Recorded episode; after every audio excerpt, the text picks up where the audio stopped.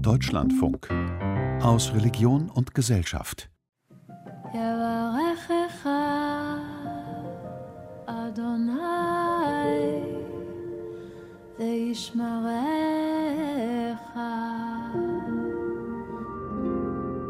Weit leuchtet sie über die Stadt, die golden schimmernde Kuppel, wenn sich das Sonnenlicht in ihrem maurischen Dekor verfängt.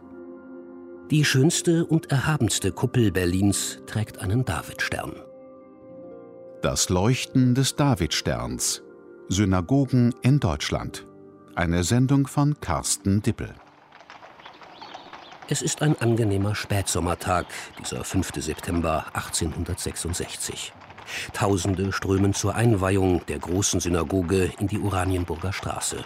Pferdefuhrwerke klacken über das Pflaster, die Herren tragen Zylinder.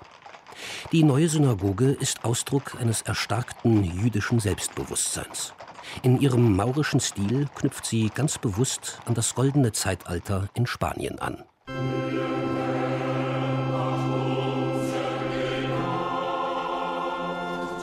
Tuet auf die Pforten, das einziehe ein gerechtes Volk, das bewahret die Treue. So schmückt die jüdische Gemeinde in goldenen hebräischen Lettern voller Stolz das Eingangsportal ihrer neuen Synagoge, ein Prachtbau, wie in Europa noch nicht gesehen hat.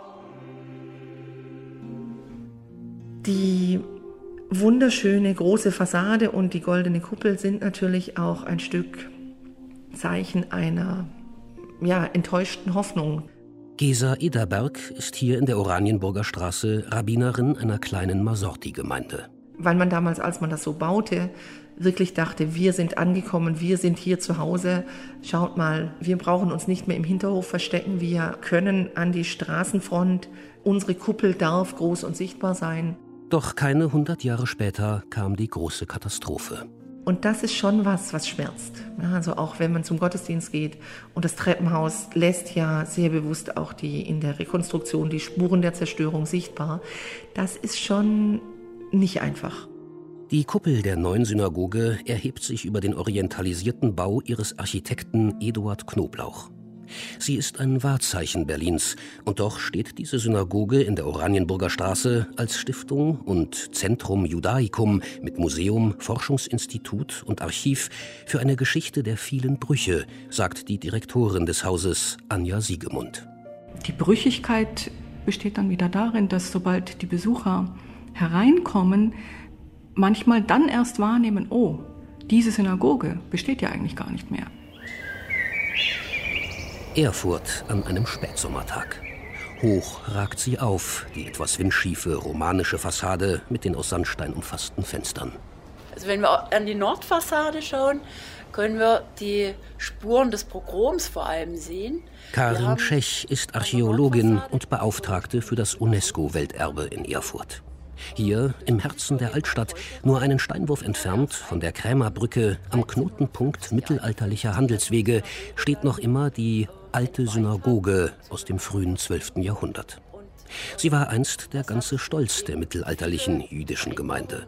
Es gleicht einem Wunder, dass sie in ihrer baulichen Substanz alle Zeiten überdauert hat. Also wir haben einen Steinbau, den ersten überhaupt, und der ist schon nicht klein. Es ist ein prominentes Gebäude gewesen von Anfang an. Und zu einem steinernen Bau gehört auch immer die Wirtschaftskraft, die sowas ermöglicht.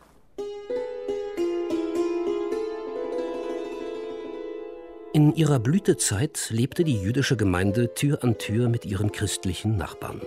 Neben den Schumstädten Speyer, Mainz und Worms sowie der Kaiserstadt Köln zählte Erfurt zu den bedeutendsten jüdischen Zentren in Mitteleuropa. Bis, wie an so vielen Orten, ein Pogrom 1349 diesem Miteinander ein brutales Ende setzte. Erfurt blieb nach einer zweiten Vertreibung 1547 für beinahe drei Jahrhunderte eine Stadt ohne jüdisches Leben.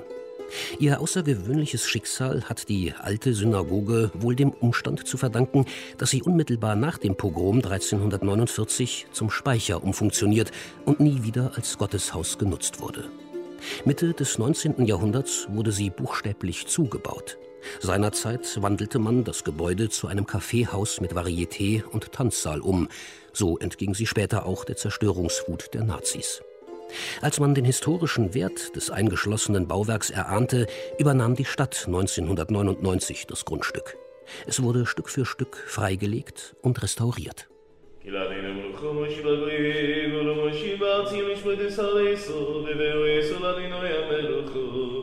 Während die sächsische Messestadt Leipzig langsam erwacht, ist ein knappes Dutzend Männer zum Morgengebet in die alte Synagoge Keilstraße gekommen. Die Männer haben die Tephilim, die Gebetsriemen, angelegt und sich den Gebetsschal übergeworfen. Rabbiner Jolt Balla, die Augen zum Toraschrein gewandt, betet vor. Die orthodoxe Synagoge in der Leipziger Keilstraße fand in einem 1904 umgebauten Wohnhaus ihren Platz, ausgestaltet mit arabesken Formen. Die eigentliche Synagoge in Leipzig war reformorientiert, weshalb die orthodoxe Gemeinde damals einen eigenen Betsaal wollte. Das Gebäude wurde 1937 arisiert, diente als Seifenfabrik und wurde im Oktober 1945 wieder als Synagoge geweiht.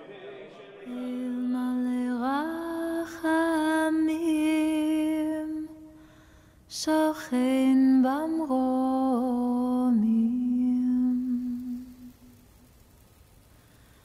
המצי מנוחה נכונה תחת כנפי השכינה.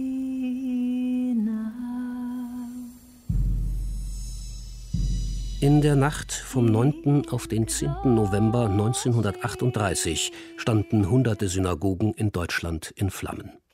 Ihre Fenster wurden eingeschlagen, die silbernen Leuchter entwendet, Torarollen aus ihrem Schrein gerissen. Noch Tage danach qualmte es vielerorts. Nur selten griff die Feuerwehr ein, und wenn, dann um anliegende Gebäude zu schützen. Viele Plätze, an denen einst Synagogen standen, sind heute verwaist. Wunde Stellen in der Stadt, nur mehr eine Gedenktafel zur Erinnerung. Im thüringischen Eisenach erinnert heute ein kleines Mahnmal an die alte Synagoge. Ein unscheinbarer Platz am Rande des Stadtzentrums. 1885 eingeweiht, hatte sie gerade einmal 50 Jahre gestanden, bevor sie in der Pogromnacht 1938 lichterloh brannte. Zu DDR-Zeiten wurde hier immerhin ein Gedenkstein errichtet. Für die Eisenacher nach der Wende ist diese Synagogen-Gedenkstätte ein Ort geworden, der wichtig ist, an dem man am 9. November sich jedes Jahr trifft, um zu erinnern. Alexandra Husemeyer ging hier in den 1980er Jahren zur Schule. Eine Zeit, in der es für DDR-Schulklassen obligatorische Fahrten in die KZ-Gedenkstätten gab.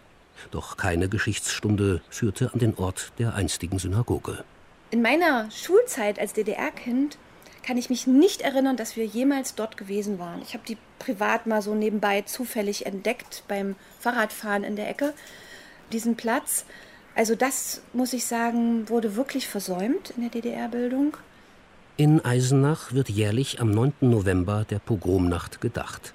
Schüler tragen Gedichte vor, es wird gesungen, die Erinnerung wachgehalten.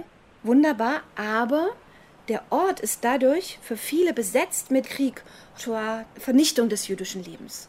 Vor wenigen Monaten wurde hier öffentlich an einer neuen Tora-Rolle für die Erfurter Synagoge geschrieben. Ein großes Fest. Die Eisenacher zeigten sich berührt und neugierig. Es war ein gelungener Festtag, aber viele kamen mit ganz vorsichtigen Schritten. Dürfen wir hier ein Fest feiern? Es ist doch eine Gedenkstätte.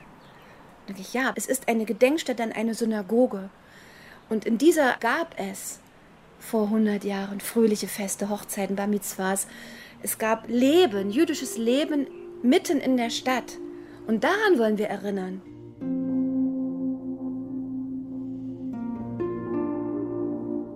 Manche Synagogen haben überdauert, in den Hinterhöfen geschützt in Häuserzeilen. Die Synagoge Ricke-Straße in Berlin, der orthodoxe Betsaal in der Brunnenstraße, unweit der ehemaligen Mauer. Einige alte Landsynagogen wurden liebevoll restauriert, auch wenn es heute weit und breit keine jüdische Gemeinde mehr gibt. In Bad Perkach, in Binswangen, in Schubach. Seit mehr als zwei Jahrzehnten arbeitet ein Team der TU Darmstadt an der virtuellen Rekonstruktion von zerstörten Synagogen. Einen anderen Zugang wählt die Bet Tfilah Forschungsstelle für jüdische Architektur in Braunschweig. Man sieht ebenfalls sehr schön auf der Empore des Modells diese Orgel, wohl die erste in einer derartigen Synagoge. Diese Orgel hat aufgrund eines Fotos rekonstruiert werden können.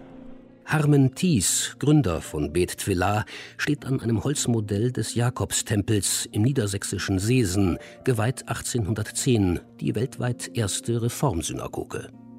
Die Rekonstruktionen gleichen einem Puzzlespiel. Von vielen Synagogen sind kaum mehr als Fotos geblieben. Mit viel Glück finden sich noch alte Bauzeichnungen. In den Tagen des Jakobstempels war Deutschland das Zentrum der jüdischen Aufklärung, der Haskalah. Lag die Schulsynagoge in Seesen noch verborgen im Hinterhof, so fügte sich Gottfried Sempers 1840 errichtete Synagoge in Dresden schon sichtbar ins Stadtbild. In Augsburg schließlich weihte die jüdische Gemeinde 1917 einen opulenten Kuppelbau mit gewaltigen Ausmaßen ein. Die Synagogen dieser Zeit sind ein bauliches Sinnbild für die Sehnsucht der jüdischen Reformbewegung, die Grenzen des Ghettos zu überwinden und von der christlichen Gesellschaft akzeptiert zu werden. Man stellte sich dar und stellte sich auch bewusst und sehr stolz mit seinen neuen großartigen Gebäuden dar. Die zwei Jahrzehnte vor dem Ersten Weltkrieg wurden zur Hochzeit dieses Synagogenbaus. Die Hinwendung zu orientalisierten Formen entsprang dabei dem gleichen Impuls wie im Kirchenbau die Orientierung an Gotik, Romanik oder Antike, die Vergangenheit als identitätsstiftendes Vorbild. Zum Kennzeichen jeder Reformsynagoge gehörte damals wie heute die Orgel.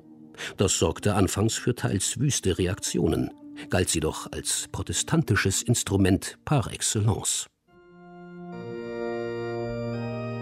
Als die neue Synagoge in Berlin eingeweiht wurde, spotteten manche. Eine Synagoge mit einer Orgel? Ein Gottesdienst auf Deutsch gehalten?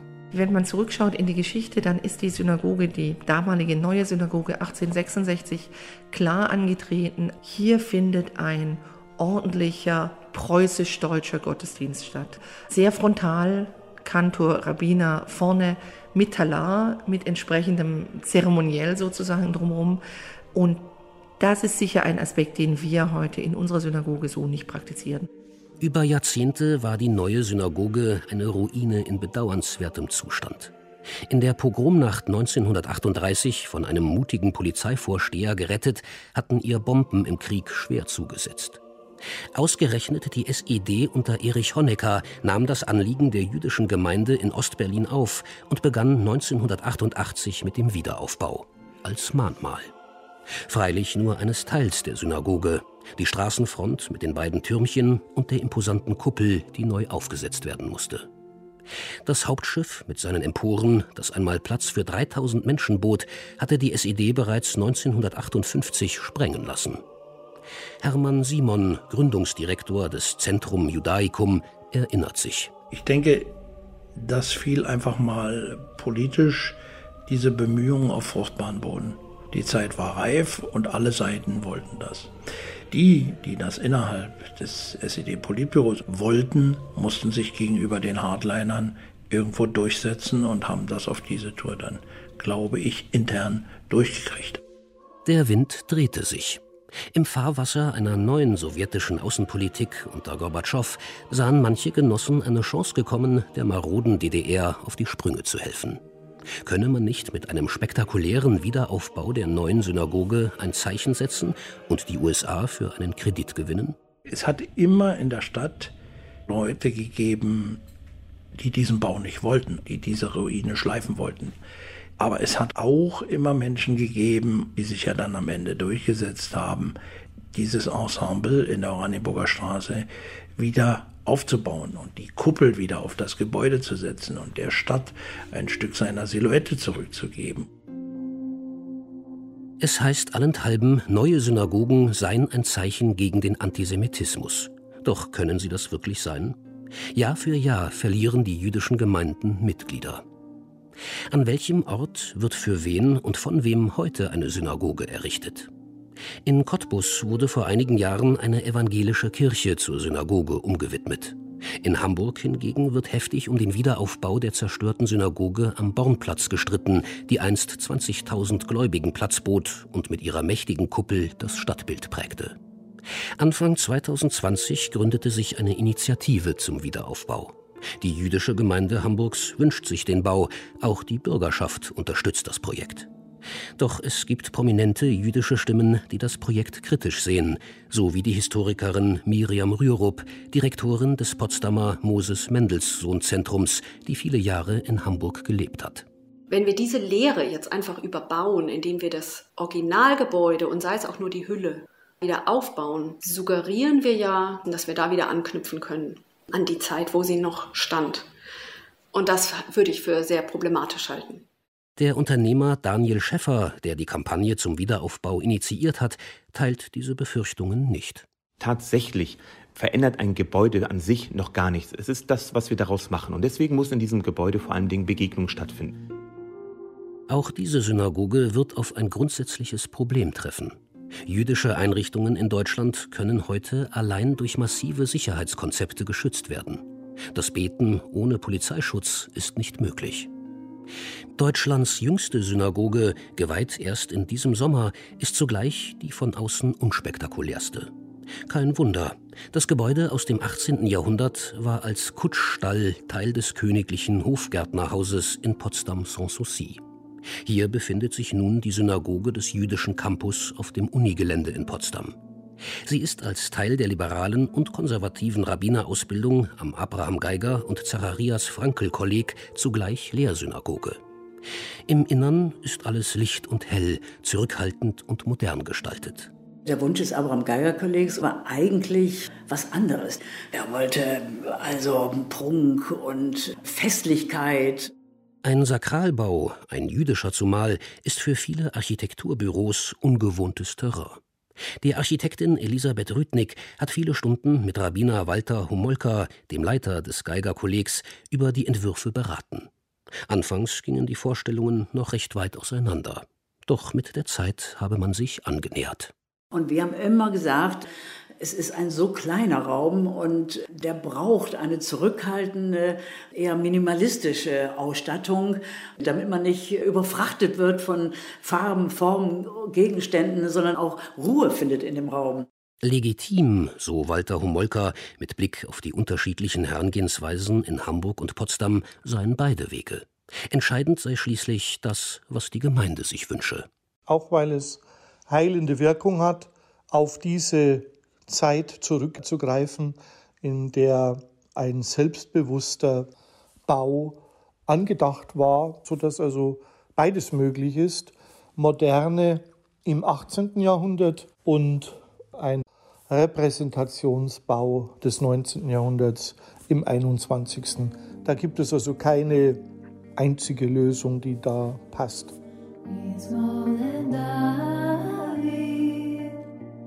Ein Wiederaufbau der neuen Synagoge in Berlin lag außerhalb jeglicher Vorstellungskraft. Tatsächlich gab es nie die Idee, den sakralen Raum neu erstehen zu lassen. Klar war für alle Beteiligten dennoch, eine Synagoge ohne Synagoge geht nicht. Doch jahrelang blieb der schlichte Betraum im Innern des Hauses ungenutzt. Erst seit 1998 ist diese Synagoge in der Synagoge mit Gesa Ederbergs geführter Masorti-Gemeinde wieder mit Leben gefüllt. Ich finde es schon auch wichtig zu sagen, es ist nicht nur eine Fassade und dahinter ist weniger, als man denkt. Und wenn wir das dann mit, mit Leben füllen, mit einer gewissen Dafke auch mit Leben füllen, ja, zu sagen, hier ist zwar jetzt die große Fassade und was wir dahinter tun, ist ein paar Nummern kleiner, aber wir sind hier und wir bleiben hier. Sie hörten Das Leuchten des Davidsterns, Synagogen in Deutschland. Ein Feature von Carsten Dippel. Es sprachen Jean-Paul Beck und Christoph Wittelsbürger. Technik Benno Gromzig. Regie Nadja Kukuli-Marx. Redaktion Christiane Florin.